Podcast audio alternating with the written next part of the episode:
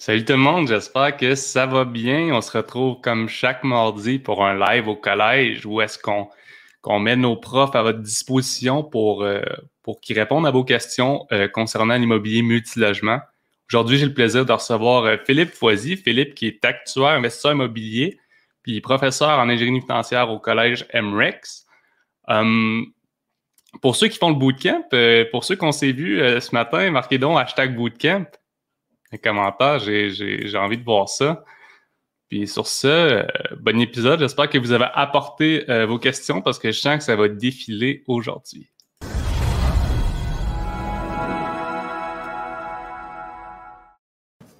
Salut Phil, comment ça va?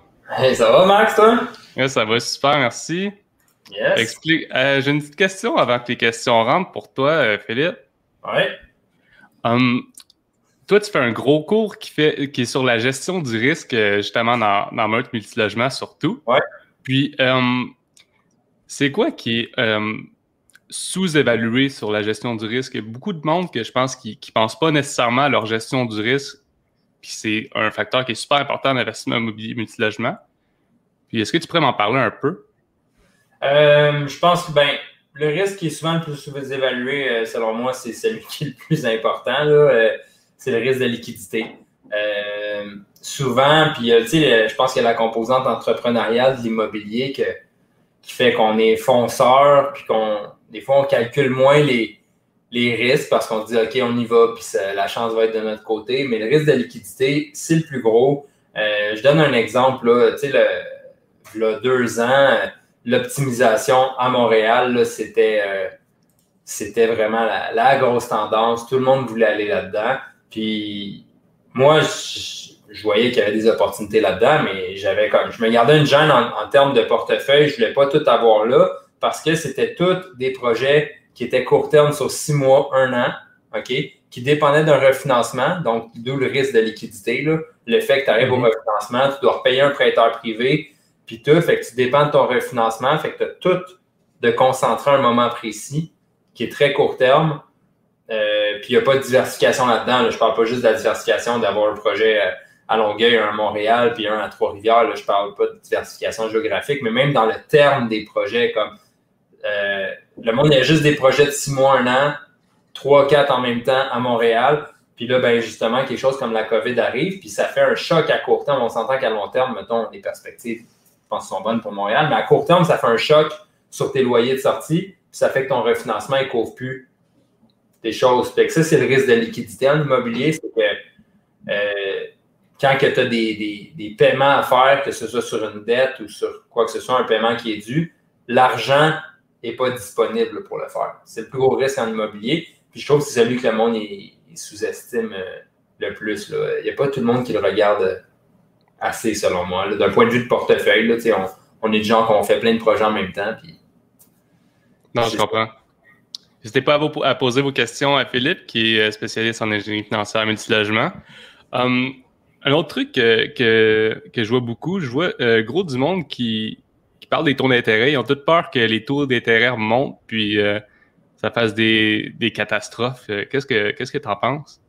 Ben justement, c'est une bonne question, puis ça revient aussi au risque de liquidité, parce que le taux d'intérêt, ce qui affecte, en fait, c'est vos refinancements vos refinancements, c'est de la liquidité que tu peux sortir de ton parc. Parce qu'on s'entend que votre valeur nette, mettons que les, les, TGA et les valeurs marchandes ne bougent pas, ça peut arriver que les taux d'intérêt montent et que ces choses-là ne bougent pas en passant.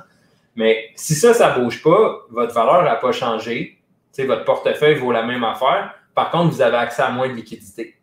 Puis si mhm. vous avez planifié, quelqu'un qui avait planifié un refinancement de X dollars, basé sur des taux d'intérêt, par exemple, à 2% puis que dans, dans six mois, il sait, il y a un projet en cours, là, il, a, euh, il va avoir besoin de mettre 300 000 de travaux dans son projet. Mm-hmm. ça dépend tout de ce refinancement-là. Puis par exemple, mettons, puis d'ailleurs, c'est actuel parce que on regarde les CMB, là, qui sont les taux d'intérêt un peu d'indiciel en immobilier, là, quand même. Là. Euh, je pense qu'ils ont augmenté depuis un mois de 40 points de base quasiment, un bon 30-40 points de base. C'est quand même une bonne augmentation. Ce que je veux dire là, c'est que si en six mois, tu as une augmentation comme ça de 30-40 points de base, qui fait que ton refinancement que tu attendais 300 000, c'est, mettons, 250 000 que tu as à place, ben là, dépendamment si t'es tête un peu partout, c'est là que ça va t'affecter. Fait que le taux d'intérêt, ça a un risque de liquidité. Puis moi, je dirais au monde, le but, c'est pas d'avoir peur dans les taux d'intérêt. Le but, c'est de connaître, d'avoir bien calculé sur votre parc, ce serait quoi l'impact s'il y avait une hausse de taux d'intérêt? Puis après ça, si tu sais que sur ton parc immobilier, une hausse de 50 points de base, le 0,5% des taux d'intérêt, a un impact de 100 000 de moins en refinancement, bien, au moins tu le sais, il y a une façon de se préparer à ça. OK, je sais que si ça arrive, j'ai besoin de ça, donc j'ai mon plan B, mon plan C, mon plan D. Puis après ça, quand tu vois que les, là, 50 points de base, c'est un petit peu bas comme intervalle, mais si tu fais un test à 1% tu peux le voir qu'une fois qu'ils ont monté de 50 points de base, c'est en train de se réaliser ma prédiction. Le fait que là, mhm. je, vais, être encore plus tête sur mes affaires, puis peut-être que tel projet que je voulais faire, parce qu'il est super intéressant, puis tout, peut-être que la bonne chose, c'est de ne plus le faire. Pas parce que tu vas faire de l'argent en le faisant, mais tu vas prendre du risque. Peut-être, à un moment donné, le but, c'est de faire de l'argent, mais le but, c'est de survivre jusqu'à la ligne d'arrivée aussi. Là. Non, je comprends. D'où la gestion de risque. Fait que, euh, les taux d'intérêt, oui, ça peut faire peur, mais l'important, c'est de bien le gérer à la base, puis ça va faire moins peur. Super. Quelqu'un qui pose comme question euh, comment, structurez, comment structurez-vous un partenaire passif pour l'acquisition d'un immeuble sans qu'il soit sur la demande de financement? Oh, tricky. Fait que là, qu'il ne soit pas sur la demande de financement, ben, un partenaire passif, euh, ça va dépendre si c'est euh, ce qu'on appelle du fixed income, le revenu fixe, donc quasiment comme s'il était votre prêteur privé sans être un prêteur privé institutionnel un peu classique. Là. Euh, ben là, si jamais il y a un 10% vous pouvez vous faire un contrat. Puis là, encore là, ben, il y a quand même certaines règles de l'autorité des marchés financiers à respecter. Fait que je vais faire attention à ce que je dis ici. on l'enseigne dans, dans IF 1002, dans le certificat, là, non pas IF 1002, dans JV 1001, je crois. Right? Il y a de quoi, si je donne pas ce cours-là, c'est pas il, y a, il y a de quoi dans le certificat qui adresse la partie réglementaire de la chose. Mais mettons qu'on laisse ça de côté, ben, s'il n'est pas sur ta demande de financement, c'est que ça va être une entente de prêt privé entre vous deux qui n'est pas là. là. Après ça, s'il doit être propriétaire de l'immeuble et vous ne voulez pas que ce soit la demande de financement, ben là, encore là, c'est peut-être plus une question pour un notaire, un avocat, mais euh, c'est le mot contre-lettre qui me vient à, l'esprit. Je pense que c'est par une contre-lettre que la personne va devenir propriétaire de l'immeuble avec vous. Donc, il est en mais l'immeuble lui appartient aussi. Par contre, il ne sera pas sur la demande de financement parce que dans le fond, c'est par contre-lettre. Non, moi, je comprends. Puis la banque ne voit pas cette contre-lettre. Super. Saïd dit um, Ce qui est inquiétant, c'est le taux d'inoccupation à Montréal qui est passé de 0,2 à 6% Risque de vacances augmente, ce qui influence les cash flows. Qu'est-ce que tu que en penses, euh, Philippe? Ben, c'est sûr que c'est. C'est sûr que c'est inquiétant. Il y a beaucoup de choses à Montréal en ce moment qui sont inquiétantes euh, selon moi. Là, le taux de 0,2 à 6% c'est sûr qu'idéalement, pour bien l'interpréter, je pense qu'il faudrait le disséquer un petit peu plus précisément. Euh, je pense que tout le monde commence à être conscient que le problème de vacances à Montréal, c'est surtout dans les unités plus luxueuses. Donc, d'où mon, D'où mon commentaire précédent sur les optimisations, quelqu'un qui était all-in là-dedans.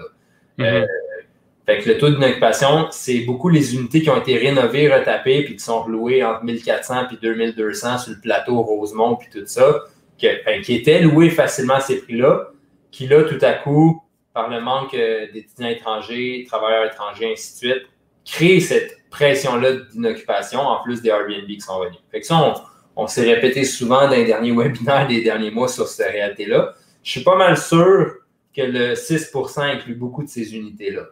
Mm-hmm. Euh, je pense pas que le taux d'occupation est pour des loyers à 700, 800, 900 pièces soit bas. Au contraire, c'est probablement encore à 0,2% pour ces unités-là. Le monde, ils doivent encore se les arracher. Euh, fait que c'est une nuance à apporter. Moi, je pense que ce qui est surtout inquiétant à Montréal, c'est c'est à, court, à très court terme les valeurs locatives que tu peux aller chercher versus le potentiel long terme. Il y a comme un vraiment gros gap entre la réalité court terme et le potentiel long terme. Puis quand je dis long terme, on pourrait même dire dans un an et demi, deux ans. Là.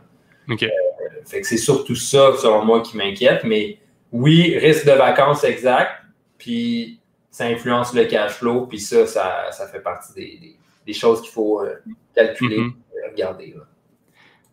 Une autre question. Euh, question au niveau d'optimisation. Scénario idéal, serait de faire un prêt privé pour acheter un Plex optimisé pendant 6 à 12 mois, ensuite refinancer avec la SCHL. Par contre, si on achète du début avec la SCHL et ensuite on refinance après un an, quelle est l'implication au niveau de la SCHL et pénalité sur prêt?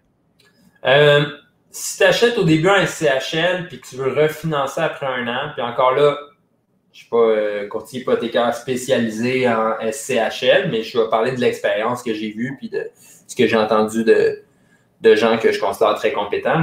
C'est que pour que la SCHL accepte de revoir ton dossier un an plus tard, il va falloir que le prêt soit beaucoup plus élevé. Donc, il va falloir que la valeur d'optimisation a été vraiment, euh, tu sais, comme, ben, je vais dire massive, mais substantielle, OK? Euh, c'est un petit peu plus beau comme mot. Mm que ce soit substantiel parce que dans le fond, eux autres, regardez, le, déjà, si tu vas en achat avec la SCH en ce moment, tu as quoi, 3-4 mois de délai? Peut-être que ça a descendu un peu, là, mais tu sais, mettons que c'est 3-4 mois, là, on est dans, les, mauvaises, dans les mauvais mois. Là. Puis euh, eux autres qui ont de la job par-dessus par la tête. Ils vont pas vraiment, quand ils ont des financements d'un million, deux millions qui rentrent pour analyser, je sais pas si tu demandes un prêt de 200 000 de plus après ton optimisation, euh, tu es loin dans la liste, puis en fait, ils vont te dire non, ça vaut pas la peine de passer un analyste passe ce temps-là pour 200 000 de plus. Là, si tu as créé un million dans ton optimisation en valeur finançable, mhm. ben là, ils vont probablement plus être là à t'écouter, puis à faire soit des paris passus ou des, des, deuxièmes rangs ou des comme euh, des taux blendés, là, ainsi de suite. Euh, c'est pour ça que la plupart du temps, il n'y a, pas de, de, recette exacte, mais dans nos cours, on recommande au monde qui font de l'optimisation de se financer en conventionnel ou ici, dans la question, ça demandait en prêt privé. Là. Euh, si tu finances en prêt privé pour le cash down, il y a quand même toutes sortes d'autres technicalités pour que tu sois sûr de, bien faire pour euh, exécuter ça comme un euh, bien comme il faut. Mais, mais sinon, c'est pour ça qu'on recommande beaucoup le conventionnel qui est plus flexible, puis qui a un terme d'un an pour après ça, parking dette long terme dessus. Super. Jean-François, si j'achète un immeuble, un multilogement 5 et plus avec une mise de, fonds venant d'un partenaire à lui rembourser après 3-4 ans, je suis mieux de financer en conventionnel et refinancer avec la CHL ou financement et refinancement avec SCHL? Ben, ici, la clé, euh, Jean-François, je te dirais que c'est le terme de ton investisseur. OK? Parce que quand tu prends un CHL, tu bookes ça sur un terme de 5 ans. OK? Fait que tu viens de te booker une dette sur 5 ans qui va être dure à refinancer avant ça. Fait que tu viens de rendre ton bloc euh, illiquide. On parlait de liquidité tantôt. Là. Quand tu parques SCHL, ce que tu fais, c'est que tu rends ton bloc illiquide. C'est pas mauvais si c'est bien placé dans une bonne stratégie. La question là, c'est que là, tu parles de rembourser après 3-4 ans. Fait que là, tu viens de te créer un problème parce que ta liquidité demandée par ton investisseur est d'un horizon de 3-4 ans, puis n'est pas matchée avec ta liquidité de la dette que tu as sur cet immeuble-là. Fait qu'à moins que toi, tu t'arranges on the side avec un autre actif de ton portefeuille pour avoir cette liquidité-là dans 3-4 ans, puis la payer sans toucher à cet immeuble-là, euh, c'est là que ça, ça devient plus tricky, là, ton scénario SCHL. Il faudrait que tu t'arranges pour ton investisseur le, changer son 3-4 ans à 5 ans. Dans, dans l'autre cas, tu es mieux d'aller en conventionnel, sur une période de 3-4 ans, puis après, utiliser le refinancement SCHL pour le rembourser après ton 3-4 ans.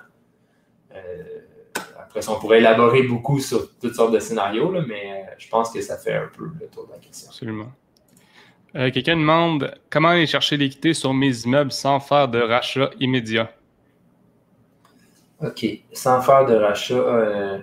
Ben, aller chercher de l'équité sur tes immeubles j'imagine sans faire de rachat, euh, tu parles de quelqu'un qui te rachète tes parts dans un deal ou quelque chose. Là. Je, vais assumer que c'est ça. Là. Mais les différentes façons, ben, c'est sûr que la première de base, c'est un refinancement. Si c'est un ratio pré-valeur de 60% dessus, tu vas pouvoir te refinancer à 75-85% euh, puis aller chercher une partie de l'équité. Là, après ça, l'autre partie de l'équité, c'est là que on en parle plus dans l'IF 1002 du certificat, mais que tu vas devoir placer des. Pour aller chercher vraiment, tu vas, tu vas mettre des dettes euh, subordonnées sur cet immeuble-là. Donc, euh, un deuxième rang, par exemple. Tu vas prendre un investisseur qui veut te prêter de l'argent à taux fixe puis qui va prendre une deuxième, un deuxième rang sur ton immeuble. Puis là, il faut falloir que tu t'assures que la banque en premier rang accepte le deuxième rang. Fait que là, c'est un immeuble d'un million qui vaut un million, puis tu as une hypothèque de 750 000 dedans. Toi, tu as une équité de 250. Si tu vas chercher cette 250 d'équité-là, tu ne peux pas avec la banque parce que c'est déjà au maximum. C'est là que tu vas dire, tu vas aller voir investisseur A, tu vas dire, regarde, tu vas me prêter 250 000 on va mettre une hypothèque de deuxième rang sur cet immeuble-là.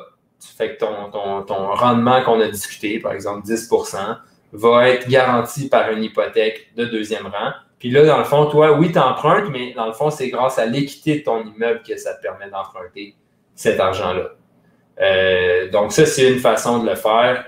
Puis, euh, le prêt privé, c'est un petit peu la même chose. C'est le même principe que ça.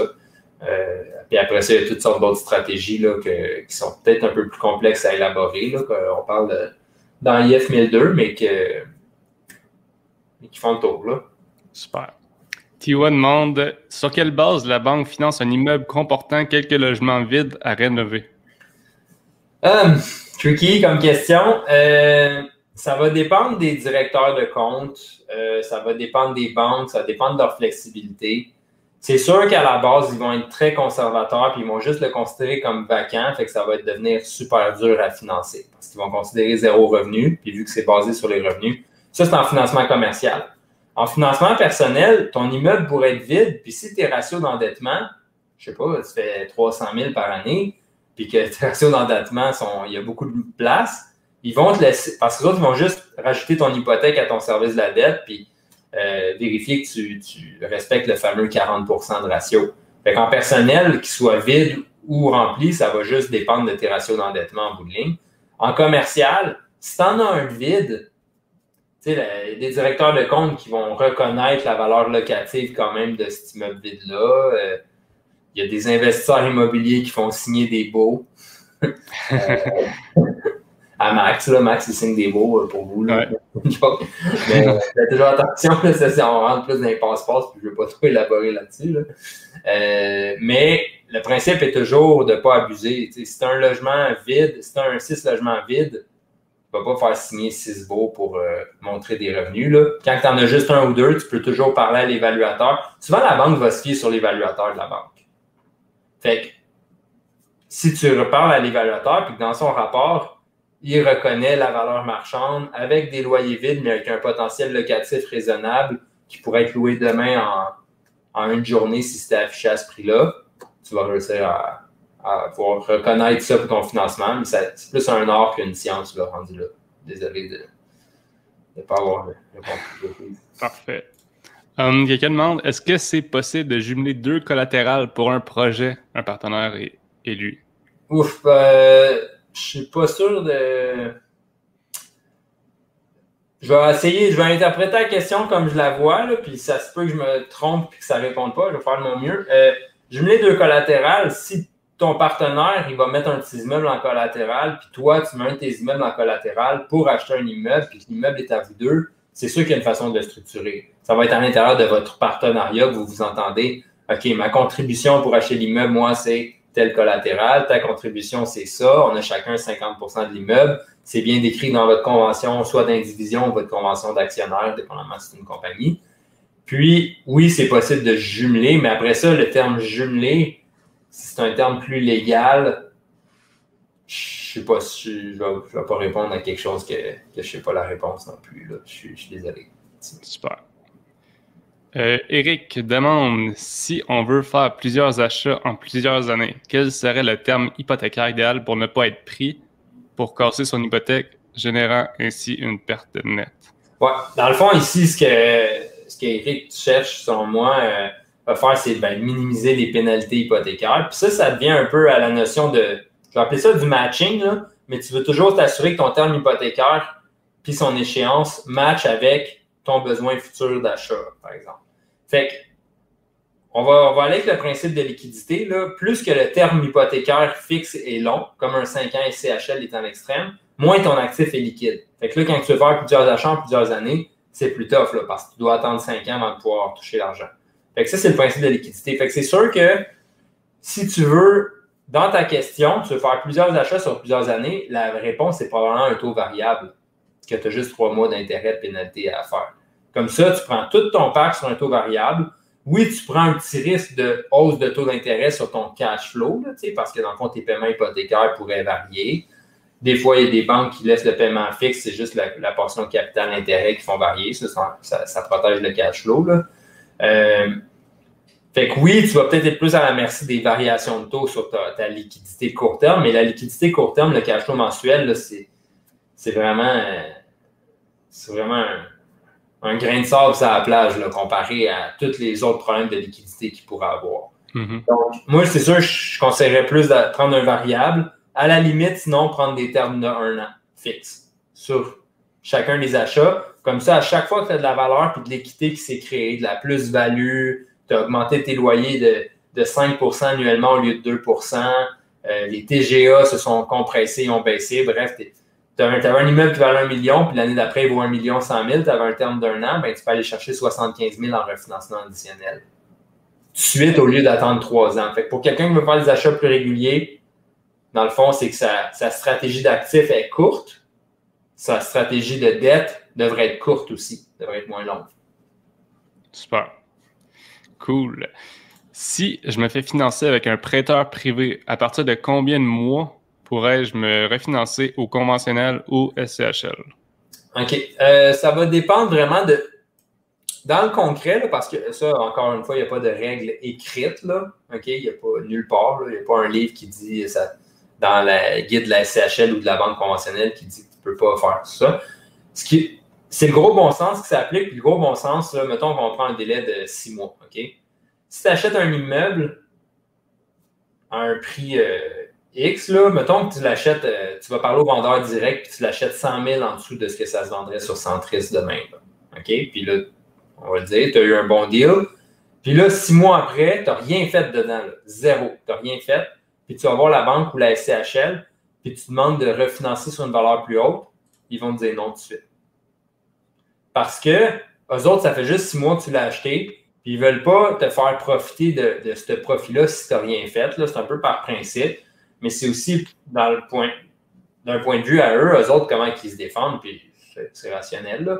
C'est, dans le fond, si tu l'as acheté 700 000, là, ton Suplex au lieu de 800, c'est peut-être ça la valeur marchande pour vrai, 700. C'est ça la valeur du marché, c'est ça que tu as payé. Tu n'as rien fait dedans pour prouver que tu as augmenté une valeur. Fait qu'il n'y a pas de raison. Fait que là, dans ce cas-là, le 6 mois, ils ne te refinanceront pas. Mais tu peux acheter avec un prêteur privé. Puis pendant six mois, là, tu fais des travaux majeurs dans la bâtisse, tu changes la plomberie, tu changes l'électricité, euh, tu répares tout ce qu'il y a à réparer. Tu vas revoir la SHL après six mois. Ça ne leur dérange pas de checker ton dossier normalement. Même affaire avec la banque. Parce que c'est même plus le même immeuble que tu as acheté. C'est un nouvel immeuble, c'est une nouvelle entité en toi. Là.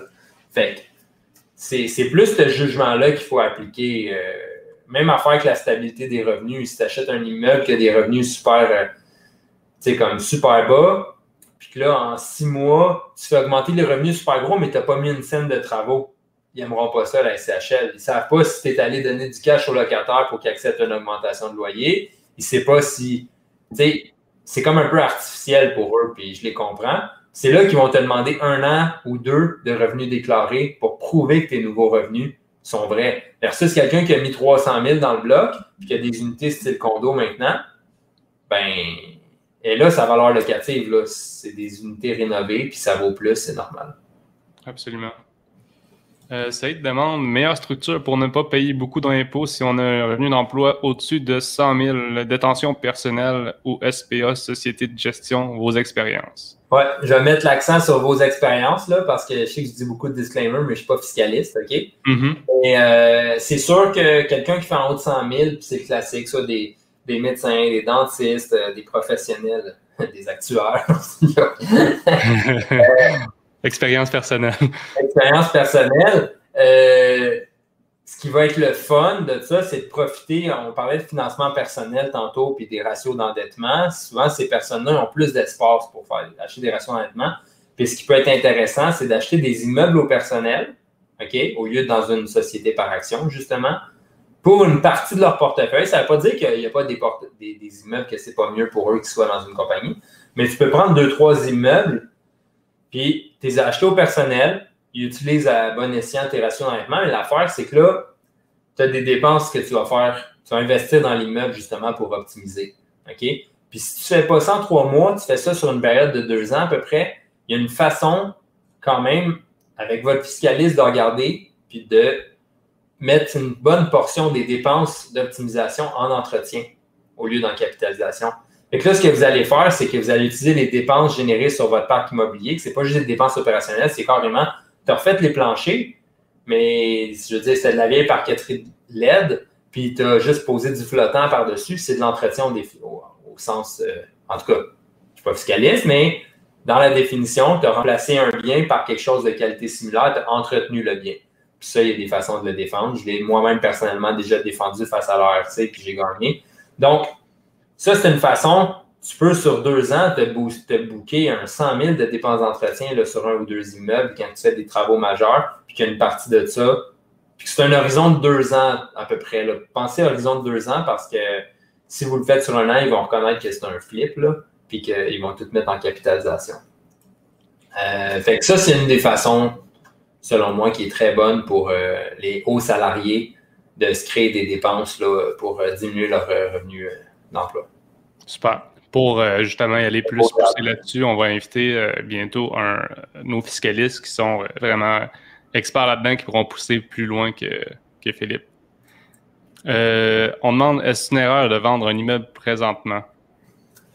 Euh, ça dépend, là. Il y en a. Euh, j'ai eu des messages sur Messenger l'autre jour parce que dans un webinaire, j'ai dit que j'étais ouvert à vendre s'il y a de quoi. Fait que là, il y a un blog qui est à vendre.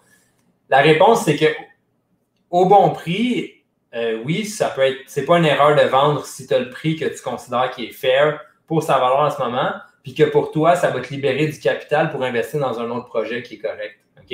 C'est là que on n'encourage jamais chez MREX les gens à spéculer sur le fameux euh, buy low, sell high, là, les, les trucs en, bourse. Là, euh, c'est pas exactement la même chose. C'est pas du tout la même liquidité de marché, premièrement.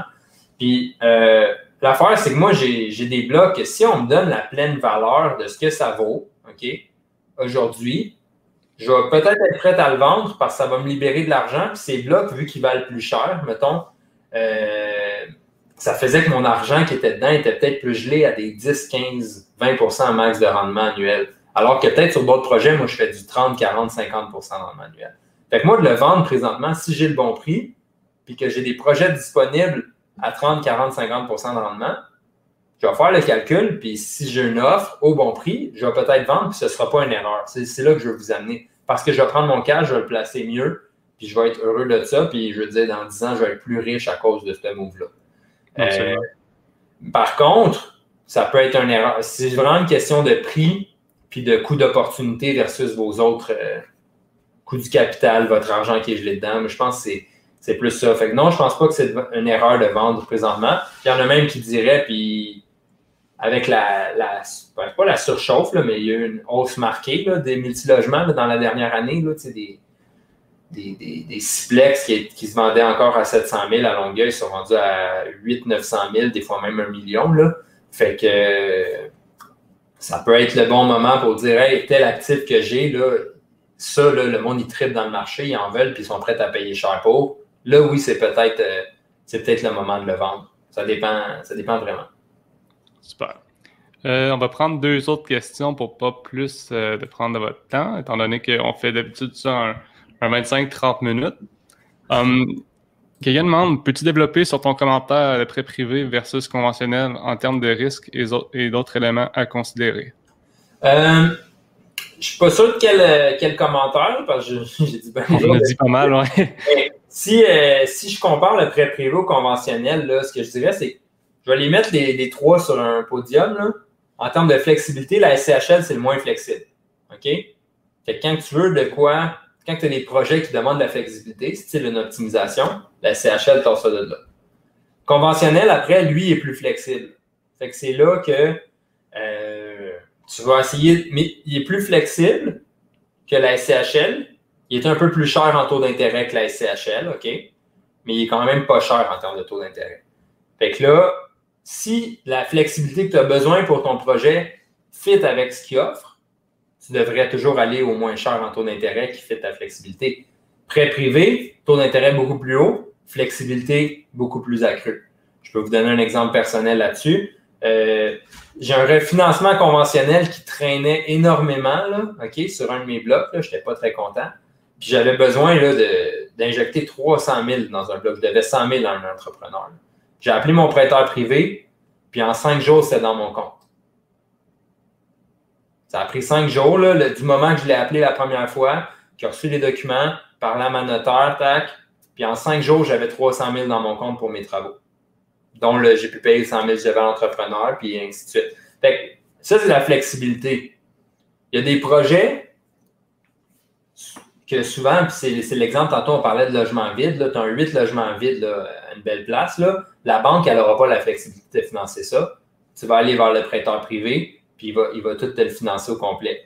OK? Euh, au complet, tu vas avoir besoin de te mettre au bat avec de l'argent, mais il va, il, va, il va te le financer. Là.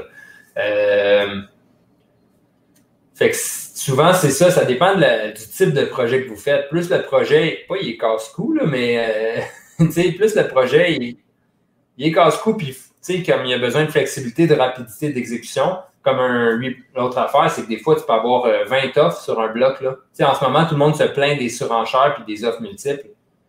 Quelqu'un peut avoir une stratégie, puis je ne dis pas à tout le monde de faire ça, c'est une stratégie parmi tant d'autres, de faire des offres d'achat quand trois jours, tu es chez le notaire, puis tu as déjà préparé tout ton setup avec le prêteur privé. Là. Fait que là, c'est que tu offres un prix qui est peut-être un peu moins bon que tous les autres, mais tu te démarques par le fait qu'en trois mois, tu vas être chez le notaire parce que c'est le prêteur privé qui va financer ton acquisition. Alors, tu avais le conventionnel, tu as eu le délai de 30 jours, puis là, il y aurait eu plus de risques que ça ne marche pas. Là, tu as une lettre du prêteur privé, tu présentes ça dans ton offre. Fait que c'est vraiment une question de flexibilité. Ça, c'est le, mot-clé dans le financement que vous devez choisir. Hein. En termes de risque, ça, c'est sûr que c'est plus risqué, c'est un taux plus haut. Puis euh, prêteur privé, ça dépend des échéances. Là. En fait, ce n'est pas le risque du prêteur privé que vous devez checker, c'est votre risque de liquidité. Ça revient toujours à ça. Excellent. Hum, dernière question. Un immeuble qui a perdu de la valeur selon l'évaluation de la ville devrait-il être évité? Nous souhaitons l'optimiser, mais ne pas jeter notre dévolu, notre dévolu sur un projet sans avenir. Merci. OK. Euh, moi, mon expérience, puis un peu ce que j'en pense d'évaluation municipale, c'est que ça vaut rien. En multilogement, surtout, surtout en multilogement, c'est que ça veut rien dire, absolument rien dire. Euh, après ça, on peut peut-être nuancer ça un peu. Peut-être ça peut vouloir dire quelque chose. Euh, j'ai pas tant d'expérience avec une évaluation qui baisse. Euh, puis je serais porté à probablement juste investiguer le pourquoi de. C'est-tu vraiment parce que. Mais à la base, c'est une mesure de taxation. Fait tu veux dire, si la ville, les finances vont bien, puis qu'ils décident de baisser les taxes, ça peut, ça peut soit être fait en diminuant le taux de taxation, le pourcentage sur les valeurs, ou des fois, ils peuvent juste baisser les valeurs municipales.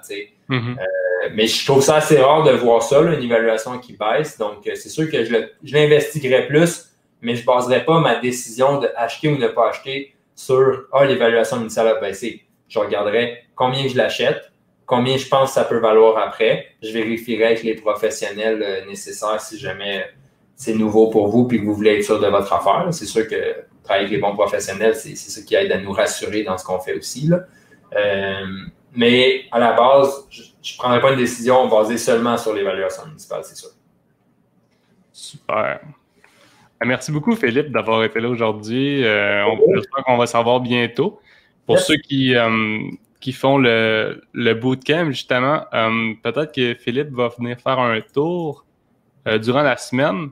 Puis euh, sinon, si vous voulez euh, poursuivre vos études au certificat en ingénierie financière, Philippe euh, va justement être un de vos professeurs en ingénierie financière. Aussi, pour ceux qui avaient beaucoup de questions, j'ai remarqué qu'il y avait beaucoup de questions qui, vont être, qui pouvaient être répondues sur YouTube, sur notre chaîne, avec la, la série Immobilier déchiffré. Donc, je vous conseille d'aller faire un tour là-dessus. Sur ce, merci Philippe.